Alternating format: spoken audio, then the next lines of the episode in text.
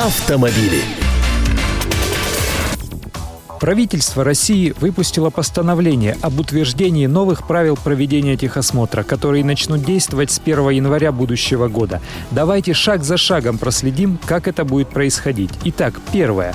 Вы сможете обратиться к любому аккредитованному оператору в любой пункт технического осмотра, вне зависимости от места регистрации вашего автомобиля. Второе. При прохождении техосмотра необходимо будет предъявить документ, удостоверяющий личность, паспорт и простую рукописную доверенность, если на техпункт автомобиль привозит не сам владелец, а также свидетельство о регистрации или ПТС – паспорт технического средства. Третье. Заключаем договор. Он типовой и утвержден Минэкономразвития. И вносим оплату. Кстати, до сих пор не определена стоимость проведения техосмотра, но документ ее регламентирующий тоже уже практически на выходе. Четвертое.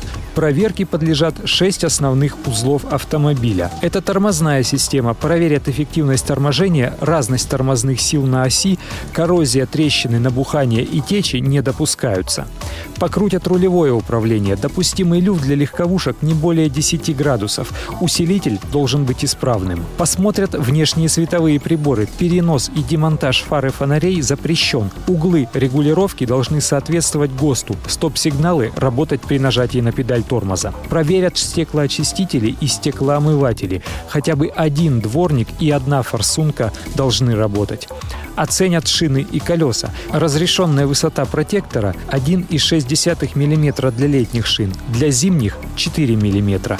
Шины на одной оси должны быть одинаковыми, не должно быть вздутий, порезов и трещин на дисках проинспектируют двигатель и его системы, проверят содержание загрязняющих веществ в выхлопе, уровень шума, отсутствие течей топлива. Дополнительно проверят зеркала заднего вида, стекла на предмет отсутствия запрещенной тонировки и трещин ветрового стекла в зоне работы дворника со стороны водителя, наличие огнетушителя и знака аварийной остановки, ремней безопасности, работу клаксона, исправность кресел, наличие номерных знаков, течи тех жидкостей. Кстати, она должна быть не чаще 20 капель в минуту. Пятое.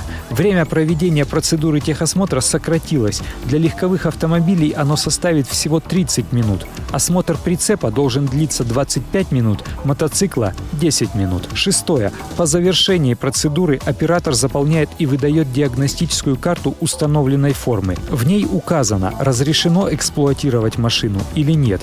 Если да, то выдается талон техосмотра. Если нет, то нужно устранить неисправность и вновь приехать на ТО. Если вы вернетесь в тот же пункт в течение 20 дней, то осмотрят только признанные больными агрегаты и оплата будет меньше полной.